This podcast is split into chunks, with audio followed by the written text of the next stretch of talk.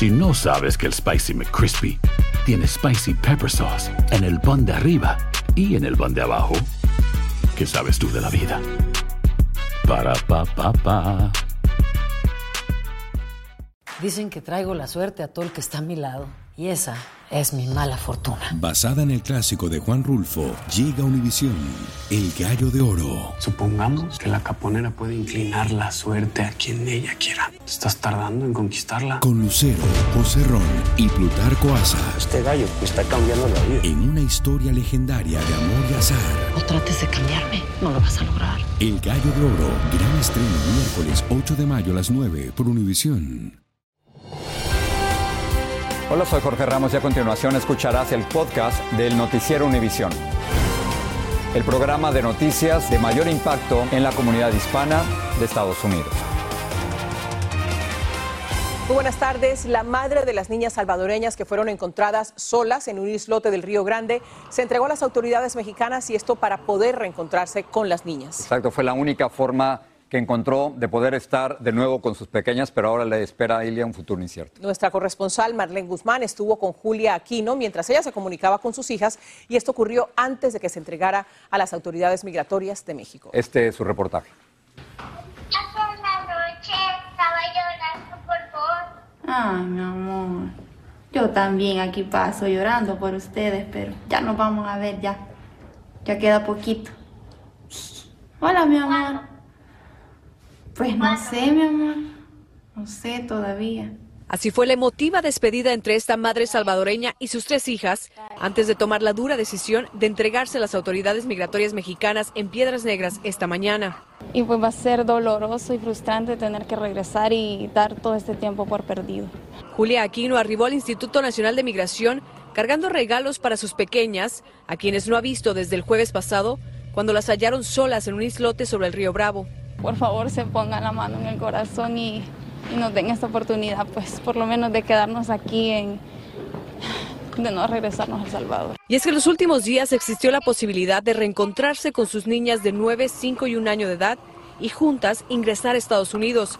Pero Inmigración de México fue firme en su decisión de repatriarlas a su país, a pesar de que Aduanas y Protección Fronteriza había dado luz verde para recibirlas y atender su caso de asilo. Y es frustrante para ellos y para todos saber que nos están cortando pues esta oportunidad acá en México. Sus familiares en Texas con gran ilusión esperaban darles la bienvenida pronto. Perdí a mi hijo, no lo pude ver, tampoco no le pude dar un, un último adiós y tampoco no tener el derecho de poder verlos. Pónganse la mano en el corazón. La institución que no quiere dejar a las niñas libres y que me las quiere regresar al país. Pero no todo está perdido. Julia espera que Inmigración escuche el motivo de fuerza mayor por el cual teme volver a El Salvador. Se trata de la pesadilla que vivió con una de sus hijas al ser abusada por un familiar cercano cuando la niña tenía apenas tres años. Esa persona está a punto de salir y está pues ese temor hacia ella y hacia mí, pues porque yo puse la denuncia y no sabemos cómo, o sea, qué, qué trae en mente esa persona pues hacia nosotros. De no lograr frenar su deportación, el presidente del Sistema de Desarrollo Integral para la Familia, que asiste al albergue donde resguardan a las niñas, se comprometió a seguirlas apoyando en este duro proceso. Eh, mi compromiso sigue siendo estar en comunicación con esta familia para poder seguir un trámite para que puedan ellas ingresar a los Estados Unidos con su familia. El tan esperado reencuentro podría darse hoy o en los próximos días. Aún no hay nada confirmado. Por lo pronto, la madre sigue en custodia del Instituto Nacional de Inmigración incomunicada. Nosotros, por supuesto, seguiremos muy al tanto de lo que prosigue para esta familia salvadoreña. Regreso contigo, Ilia. Muchas gracias, Marlene, por esa información. En Nueva York todo está listo para el inicio del juicio por narcotráfico y corrupción al exsecretario de Seguridad Pública de México, Genaro García Luna, el próximo lunes. Fiscales y abogados defensores acordaron lo que estará permitido y prohibido durante las audiencias. Testificarán varios ex narcotraficantes de alto perfil que podrían revelar la estrecha complicidad de García Luna con el cártel de Sinaloa de Joaquín El Chapo Guzmán. Peggy Carranza nos amplía.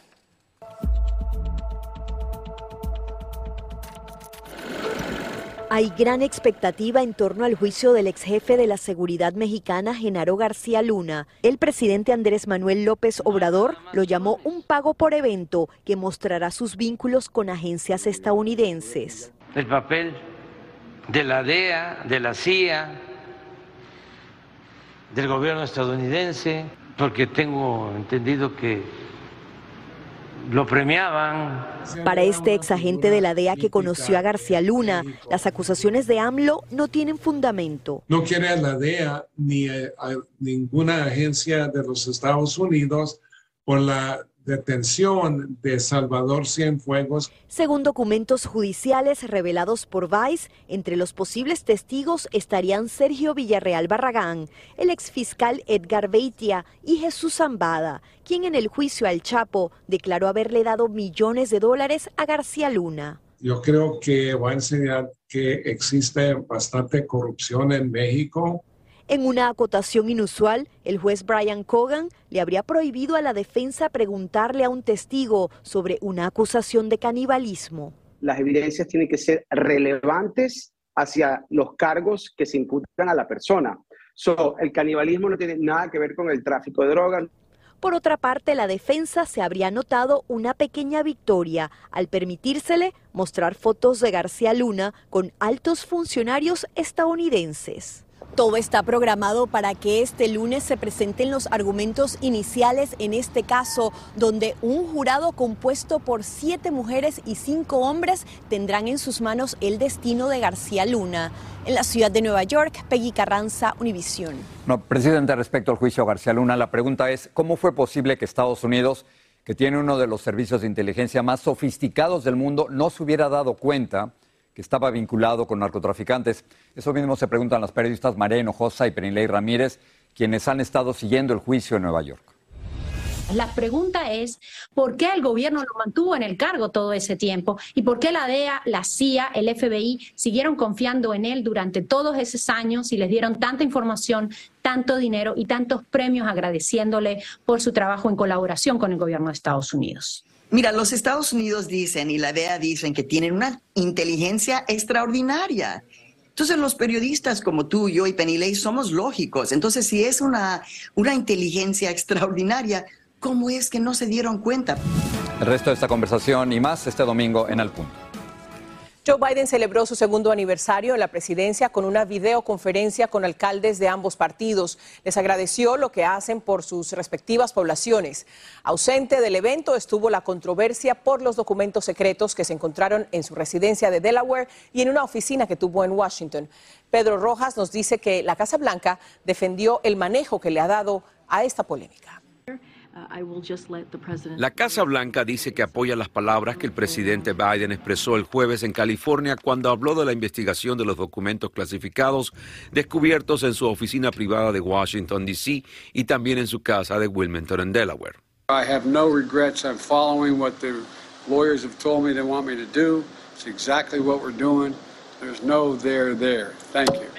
No estoy arrepentido, sigo las indicaciones de mis abogados y no hay nada allí, expresó el mandatario. Algunos analistas dicen que las palabras de Biden podrían tener diversas consecuencias. Lo veo como un mensaje de doble filo. Uh, demuestra la seguridad que tiene el presidente de que esto no va a hacer nada. Por el otro lado, se le puede presentar o acusar de ser uh, soberbio en este momento, lo cual no, uh, no le beneficia. No voy a entrar en partes de las palabras del presidente. Ustedes lo escucharon lo que él dijo, expresó la vocera. Por otra parte, el Departamento de Justicia señaló en un comunicado que no está obligado a cooperar con el liderazgo republicano del Congreso que desea tener acceso a todas las investigaciones que realiza. Por ahora la Casa Blanca mantiene su versión de que no va a hacer comentarios sobre esta investigación para mantenerse neutral frente a lo que desarrolla el Departamento de Justicia. El presidente Biden además celebró junto a los alcaldes del país sus dos primeros años de gobierno y sus voceros resaltan lo que califican de su habilidad diplomática. Para el presidente trabajar con ambos partidos es fundamental y lo hemos visto. Las cosas que, a las que hemos llegado no han sido casualidad. Biden pasará el fin de semana en su residencia de playa en Delaware y no tiene actos públicos planificados. En Washington, Pedro Rojas, Univisión.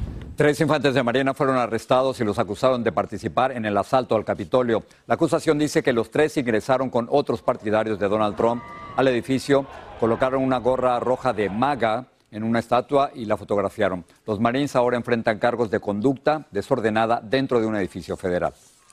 La Administración de Seguridad en el Transporte investiga una filtración de datos de una lista de terroristas conocidos o sospechosos a los que se le ha prohibido viajar en avión. Una investigadora de seguridad cibernética dice haber descubierto la exposición de esos datos en la red pública en un servidor inseguro de una aerolínea de Ohio. La lista de exclusión aérea era del 2019. Si no sabes que el Spicy McCrispy tiene Spicy Pepper Sauce en el pan de arriba y en el pan de abajo, ¿qué sabes tú de la vida? Para, pa, pa, pa. Dicen que traigo la suerte a todo el que está a mi lado. Y esa es mi mala fortuna. Basada en el clásico de Juan Rulfo, llega Univisión, El Gallo de Oro. Supongamos que la caponera puede inclinar la suerte a quien ella quiera. ¿Estás tardando en conquistarla? Con Lucero, José Ron y Plutarco Asa. Este gallo me está cambiando la vida. En una historia legendaria de amor y azar. No trates de cambiarme, no lo vas a lograr. El Gallo de Oro, gran estreno miércoles 8 de mayo a las 9 por Univisión. Estás escuchando el podcast del noticiero Univisión. Vamos ahora a hablar de un tema que nos interesa a todos, la vigilancia del gobierno sobre nuestras finanzas.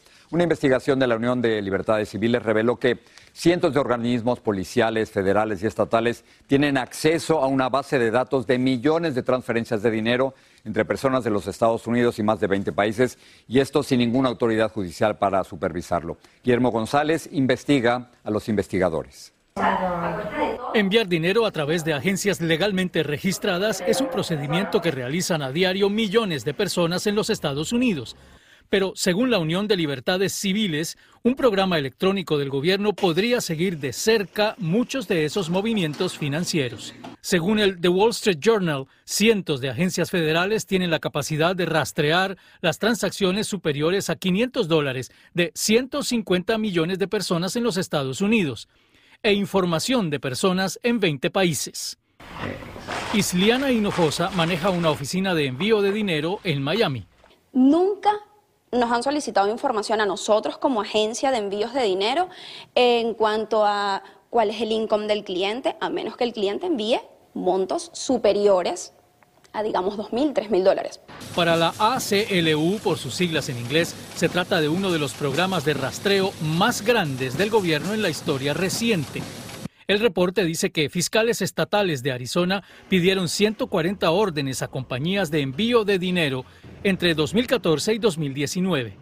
Según la Unión de Libertades Civiles, la mayor preocupación radica en el hecho de que mediante la utilización de este programa, agencias federales puedan tener acceso a información personal privilegiada que solo podría obtenerse mediante órdenes judiciales. Dicha base de datos se llama TRAC y se está investigando. En este momento sería muy difícil y estaríamos especulando de cómo funciona exactamente, pero de que sí existe la realidad de que muchas agencias de seguridad tienen acceso libre a cualquiera de estas transacciones. Por ahora no está claro si esta práctica es legal o no. En Miami, Florida, Guillermo González, Univisión. Hoy se cumplen exactamente tres años desde que se reportó el primer caso de COVID-19 en los Estados Unidos. Se diagnosticó al norte de Seattle el 20 de enero del año 2020. Desde entonces se han registrado 102 millones de casos de COVID, más que en cualquier otro país, y más de 1.100.000 personas han muerto de la enfermedad en Estados Unidos. La policía de Barcelona en España arrestó al futbolista brasileño Dani Alves luego que una mujer lo acusara de atacarla sexualmente. El supuesto asalto se habría producido el 31 de diciembre en un exclusivo club nocturno de Barcelona. Alves lo niega. Los Pumas de la UNAM, equipo para el que jugaba Alves, le anularon el contrato. Un video publicado recientemente muestra agentes de Tampa, Florida, rescatando a una bebé a la que su madre dejó dentro de un vehículo en agosto pasado. La policía dice que la mujer dejó brevemente a la bebé de 11 meses sola dentro del auto que fue robado y hallado media hora más tarde. Los agentes actuaron rápido y a la menor la trasladaron a un hospital donde se recuperó y luego se la regresaron a su mamá. En México las autoridades confirmaron que los cuerpos hallados en un terreno entre Jalisco y Zacatecas sí son los de los cuatro jóvenes que habían desaparecido en diciembre. Tras pruebas genéticas y la colaboración de los padres que identificaron algunas prendas de vestir de las víctimas en el sitio del hallazgo, se confirmó oficialmente la identidad. Seguimos en México con la preocupación por un nuevo reto de TikTok. Al menos 11 estudiantes presentaron síntomas de intoxicación con clonazepam, un medicamento controlado que ayuda a prevenir las convulsiones y los ataques de pánico. Los jóvenes han confesado que lo han consumido porque vieron un desafío en el que gana quien resiste y es el último que se duerme. Jessica Cermeño nos cuenta los detalles. A los padres les llamaron de emergencia. Al menos ocho alumnos de esta secundaria pública de la capital mexicana consumieron clonazepam dentro de las instalaciones. Esta joven fue una de ellas. ¿Desmayaste? No, me caí de las escaleras. Nada más me analizaron a ver si estaba bien y si no tenía ningún este, daño en mi cuerpo. Me informé un poquito con las maestras y me comentaron que este que hubo un reto este en el turno de la mañana este con los chicos de tercero de secundaria que fue un reto de TikTok. Uno llamado el que se duerma al último gana. Los jóvenes eh, toman medicamentos controlados mm, ansiolíticos que provocan el sueño y el que resista más tiempo los efectos de este medicamento es el que va a ganar. Algo muy grave porque solo un médico puede recetar clonazepam que se utiliza para combatir los casos severos de ansiedad, las convulsiones y el pánico. Bueno, fueron dos pastillas. Pero en TikTok varias publicaciones creadas por jóvenes presentan este medicamento como un viaje maravilloso. ¿Qué pasó? Porque hay ambulancias ahí. Por eso los padres de familia acudieron alarmados al plantel y tres jóvenes fueron hospitalizados, pero afortunadamente todos están bien. El protocolo que se activa es inmediatamente cuando se advierte alguna situación de somnolencia, de, de, alguna reacción atípica. El consumo de clonazepam se ha detectado también en al menos dos escuelas más. Una en Nuevo León, donde tres estudiantes tuvieron vómito y mareo, y otra en Veracruz, en noviembre, cuando otros siete alumnos también se intoxicaron. Una de las jóvenes que consumió las pastillas aseguró que las compró dentro del plantel y que cada una le costó 20 pesos, alrededor de un dólar lo que ya encendió las alertas. Entonces, pues sí, uno sí se queda así como que con la preocupación. En la capital mexicana, Jessica Cermeño, Univision. Los precios de las casas establecieron un récord el año pasado cuando el promedio sobrepasó los 386 mil dólares. Esto representa un aumento de más del 10% en relación al año anterior. En total, se vendieron más de 5 millones de viviendas durante el 2022. La cadena de cines Regal cerrará otras 39 salas en el país porque su empresa matriz, Cineworld, está en bancarrota. La clausura masiva será el 15 de febrero y se sumará al cierre de 12 salas de cine el año pasado.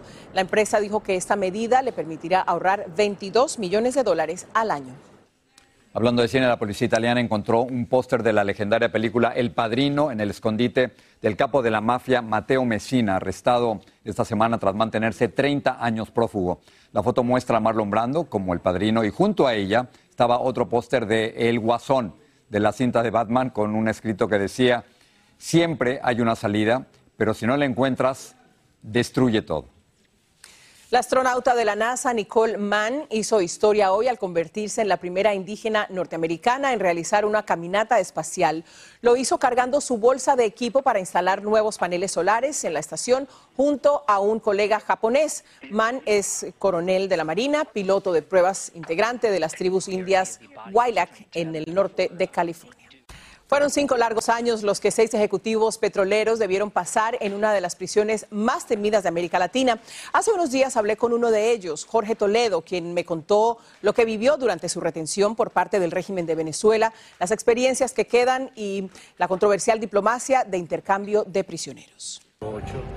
Jorge Toledo regresó recientemente a un mundo totalmente cambiado. Y bueno, ese fue un encuentro indescriptible no encuentro palabras como eh, describirte eh, ese momento. Las negociaciones secretas en octubre pasado fueron parte de un controversial intercambio de prisioneros entre Estados Unidos y el régimen de Nicolás Maduro. Aterrizamos en una isla, no veíamos ni siquiera gente en la pista. Toledo habló sobre sus experiencias durante lo que Estados Unidos reconoce como una detención ilegal. ¿Te torturaron? Desde el momento que, que yo llegué al DIGESIN, tuve un, encima de mí una luz prendida muy potente, todo el tiempo, una luz muy incandescente. Día y noche. Día y noche. La entrevista completa este domingo en Aquí y Ahora a las 7 de la noche, 6 en el centro. Las marcas de relojes y autos que fueron nombradas en la nueva canción de Shakira salieron ganando, Jorge, en términos publicitarios. Exactamente. Reportes indican que la mención de estas compañías en redes sociales aumentó significativamente tras la divulgación de la popular canción. Lourdes del Río nos cuenta más. Fue un hit mundial histórico en términos musicales, pero la mención de Shakira de dos marcas de relojes, Casio y Rolex, un Rolex por un Casio, y dos de autos, Ferrari y Twingo, esta última de Renault, cambiaste un Ferrari por un Twingo, disparó la visibilidad de esas marcas en redes sociales. Todos los tweets, todos los memes, nunca Lourdes, nunca en la historia del marketing se había visto que tantas marcas reaccionaran a un fenómeno. Nunca. Las estadísticas lo confirman. Un reciente análisis realizado por Comscore reveló cómo crecieron las menciones de esas compañías en redes sociales luego de que VCRP Music Session número 53 saliera al aire. Las líneas muestran el llamado engagement de estas compañías a nivel global. Todos quieren eso, todos querríamos eso. Y es que quiero contarte, Lourdes, que eso se le llama real time marketing. Cuando algo pasa y todos tratamos de subirnos, sobre todo las marcas. Y esto obviamente quieres agarrar y ser también visto y también que seas en el momento lo que está siendo actual. A pesar de que en el contexto de la canción Shakira intenta insultar a su ex diciéndole que cambió un Rolex por un Casio, esta compañía japonesa fue la ganadora en términos de engagement. Es como cuando nos dicen, tranquilo, si están hablando de ti, no importa, lo importante es que hablen. En marketing es exactamente igual. En todos los casos, lo que se analizó fue el número total de publicaciones compartidas, reacciones, comentarios, retweets o favoritos en los que se nombraba alguna de estas marcas. En lo que respecta a los autores de la canción, las cifras indican que el productor argentino Bizarrap pasó en un solo día de ser mencionado unas cuantas veces a casi 10 millones de menciones, mientras que Shakira alcanzó las 30 millones de interacciones. Regreso con ustedes. La pregunta es si más menciones se transforman en más ventas, ¿no? También. Yo creo que para Shakira sí. Ella, y lo dice en su canción, no llora, monetiza. y, y de publicidad, que no hay buena ni mala, solo publicidad. Exacto. Así termina el episodio de hoy del podcast del Noticiero Univisión. Como siempre, gracias por escucharnos.